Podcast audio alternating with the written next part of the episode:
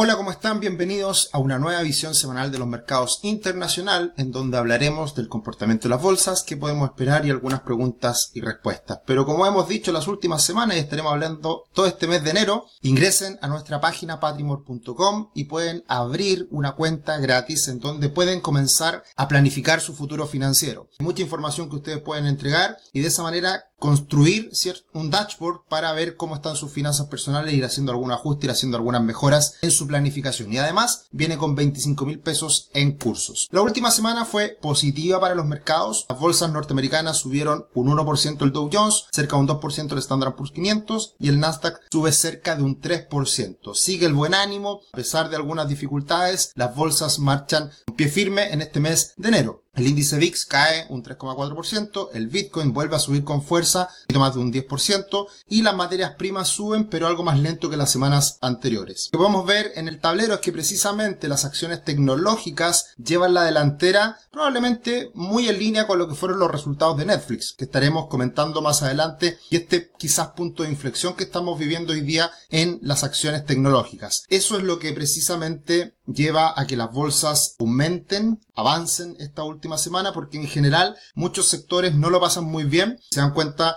es lo que ocurre habitualmente cuando estamos en temporada de resultados, en que el tablero, a pesar de un movimiento en una dirección muy clara, que fue alcista esta última en promedio del mercado, en los sectores vemos muchas diferencias y hoy en día estamos nuevamente mirando lo que hace la Reserva Federal, lo que hace Jerome Powell y por lo tanto estamos en esta posible punto de inflexión de lo que van a ser las tasas de interés, esta posibilidad de que llegue a una tasa máxima la tasa de interés en Estados Unidos y después veamos a medida que avanza el año, a medida que se acerca fin de año, una posible reducción en las tasas de interés en función de la desaceleración económica o eventual recesión en la cual puede entrar Estados Unidos. Así que estamos muy atentos a esto y precisamente los toros están hoy día mirando con esperanzas este punto de inflexión que puede dar, darse por parte de la Reserva Federal. El mercado está ya bastante más optimista y esto no es bueno. Sabemos que cuando entramos en una etapa de mayor optimismo, de mayores alzas, compras en el mercado, suele llegar un, un, escenario de efervescencia y viene lo contrario. Sin embargo, hay que tener en cuenta las señales. Hemos estado muy atentos a lo que ocurre con el Standard Poor's 500 y está hoy día ya en una zona de congestión que va a explotar. Y esto puede explotar hacia arriba o hacia abajo. De hecho, eh, en los últimos días,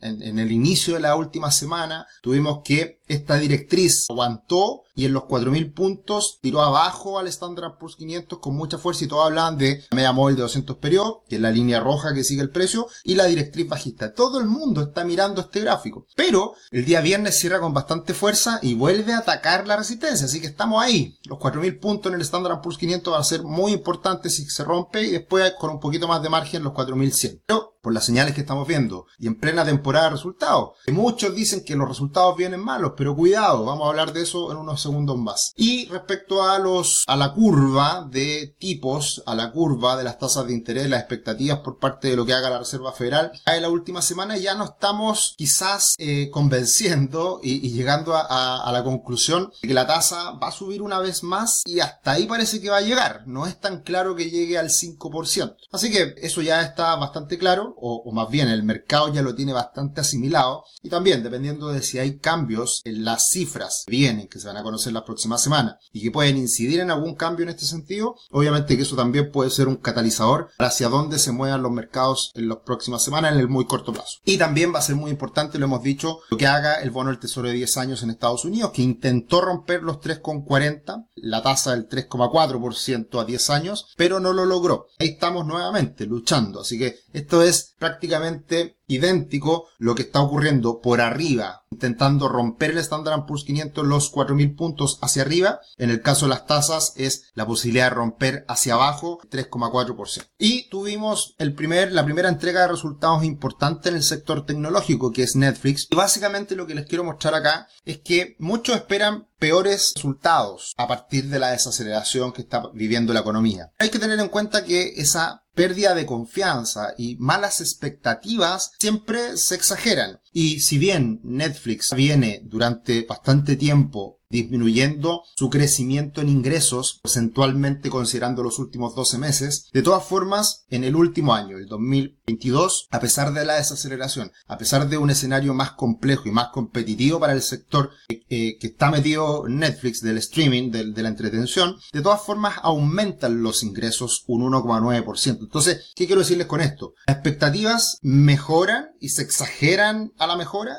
y cuando empeora se exageran. Y todo tiende a normalizarse, a no ser tan exagerado. Por lo tanto, de todas formas, Netflix creció el año pasado y por lo tanto las expectativas habían sido tan malas, haber caído la acción de 700 dólares a 160 dólares, ya en el último tiempo Netflix pasa de 160 dólares a obtener un 100% retorno en los últimos meses, subiendo hasta 3 hasta 340. Entonces, un pequeño rebote, una, una pequeña mejoría en las expectativas, ya también es algo bastante positivo para el mercado. Lo complejo siempre es comprar en lo máximo y quedar enganchado ahí arriba, pero si uno va tomando decisiones un poquito más estratégicas y no ir al, todo nada, eh, se pueden encontrar oportunidades también a partir de estos rebotes que estamos viendo en algunas acciones. Y algo muy importante, las grandes tecnológicas de Estados Unidos han caído muchísimo su valor de mercado, su capitalización bursátil. Hemos visto sin duda un desplome en estas valorizaciones, una caída muy importante en todas estas acciones. También hay que tener en cuenta que pueden disminuir los ingresos, pueden disminuir por ende las utilidades, pero también las empresas empiezan a hacer ajustes y todas las grandes tecnológicas están anunciando grandes despidos. Eso es una típica situación de reacomodo de una industria, de una empresa, de un sector, donde va todo bien, se crece con mucha fuerza, se gastan más recursos de lo necesario, existen ineficiencias y después con las caídas, con los periodos más difíciles se hace el ajuste y se vuelve a encauzar el buque, vuelve a encauzar a la empresa a tener utilidades, a ser rentable, a seguir creciendo de una manera más saludable. Y eso es lo que está pasando precisamente en el sector tecnológico. Así que no todo es tan malo. Y siendo bien frío, muchas veces las crisis, las recesiones, las dificultades para las empresas sirve de excusa para hacer estas optimizaciones, despedir gente y ser más eficientes. Así que a tenerlo muy en cuenta desde el punto de vista de lo que hacen las empresas. Y en ese sentido, un ratio que puede ser interesante, el ratio versus el precio versus ventas de una empresa gigante como es Amazon, hoy día está en niveles bajos, mínimos, de lo que fue 2008, 2009, de lo que fue 2011, de lo que fue 2013, 2014.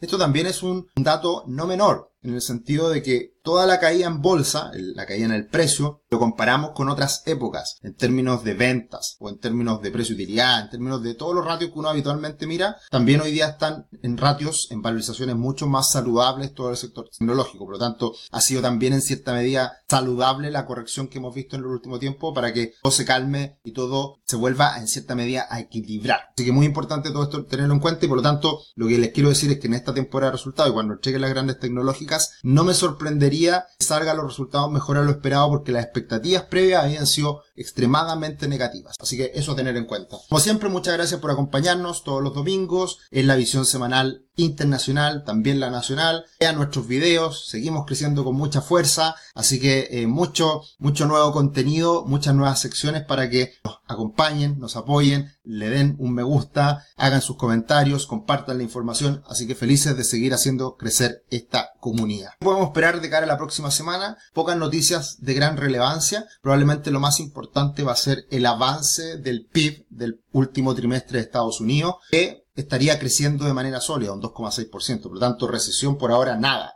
no se ve en el horizonte. Eso es lo que muchos esperan, por lo menos para este año, que hay una desaceleración, pero todavía no recesión, y lo más complejo puede venir de cara al 2024, así que ojo con eso. También los, los PMI Flash, donde va a ser importante el de servicio en Estados Unidos, que manda mucho en cuanto a, lo que podemos esperar de crecimiento futuro, y el Core PCE Price, que es el indicador que mira la Reserva Federal para analizar la inflación. Siempre es muy importante y también hay que estar atento a ese dato del próximo día viernes. Estamos en plena temporada de resultados en Estados Unidos y esta semana se suman algunos gigantes como Microsoft, como Tesla, como IBM, algunas aerolíneas como American Airlines o Southwest, también las tarjetas de crédito, Visa, Mastercard, también algunas petroleras como Chevron, American Express también. La verdad que muchas empresas ya más importantes empiezan a entregar sus resultados y a diferencia de otras épocas en donde todas las grandes tecnológicas entregan en la misma semana, al parecer en esta temporada va a entregar algunas, Microsoft la más importante, luego Tesla que igual se mira bastante y la semana siguiente van a entregar las otras grandes tecnológicas. Así que se vienen dos semanas muy interesantes en cuanto a entrega de resultados. Y este gráfico lo comentamos la semana pasada, lo volvemos a reiterar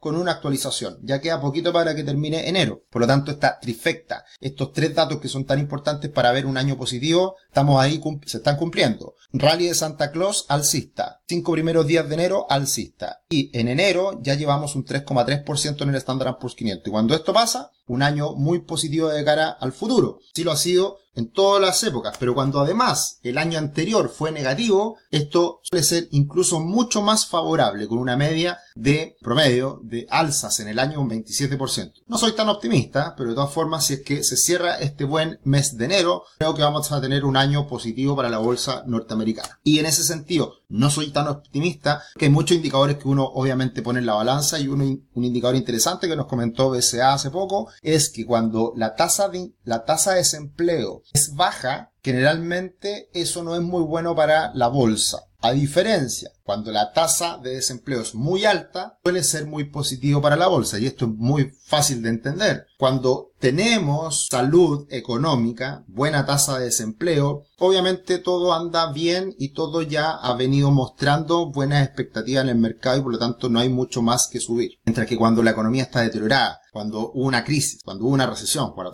la tasa de desempleo está altísima, obviamente que ahí es más probable una recuperación en los mercados. Entonces, hay que tener ojo porque ahora esta desaceleración, eventual recesión, todavía no se observan datos duros. La tasa de desempleo sigue estando muy buena en Estados Unidos, por lo tanto, desde ese punto de vista, probablemente no estamos viendo hoy día un escenario ni muy negativo, creo yo, de una gran crisis, una gran corrección que podamos ver de cara al futuro, para nada. Cada día me ido alejando más de esa, opinión y nunca la he creído y siempre lo he estado comentando semana a semana, eh, pero tampoco creo que podamos ver un gran rally alcista y vamos a estar probablemente en una lateralización por un buen tiempo en los mercados norteamericanos. Así que ojo con eso.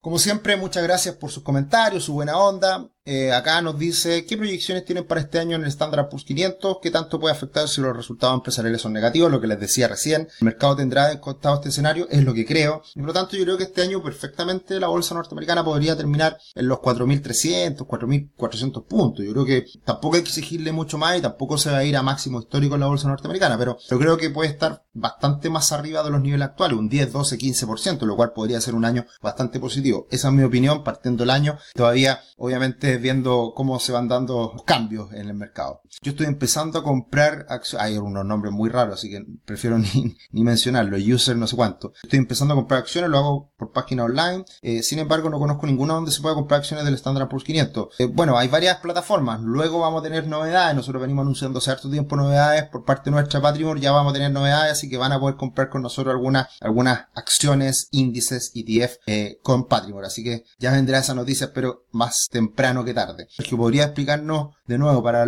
los que no estudiamos economía y nos cuesta más entender la rentabilidad de los bonos, ¿por qué es optimista para la bolsa que caiga la rentabilidad del bono del tesoro? Eh, muy simple, Pato porque básicamente lo que muestra la tasa de interés, cualquier tasa de interés, aumenta, mayor costo financiero. Si baja, menor costo financiero. Tanto, si bajan las tasas de interés en el futuro, eso es muy bueno para las bolsas, muy bueno para las empresas porque van a tener que pagar menos tasas de interés. En Chile, por, ejemplo, estamos con tasas de interés muy altas. Los créditos de consumo son caros, los créditos hipotecarios son caros, los créditos comerciales son caros. Por tanto, eso está afectando a todos. A todos nos cuesta más caro pagar un interés. Si nos bajan el interés, todos nos beneficiamos y todos tenemos mejores resultados, tanto en nuestro bolsillo como en la utilidad de la empresa. Eso sería por esta semana. Un abrazo grande, que tengan excelentes días en enero, más tranquilos probablemente para muchos de ustedes, próximos a entrar a vacaciones. Un abrazo, que estén muy bien. Nos vemos la próxima semana.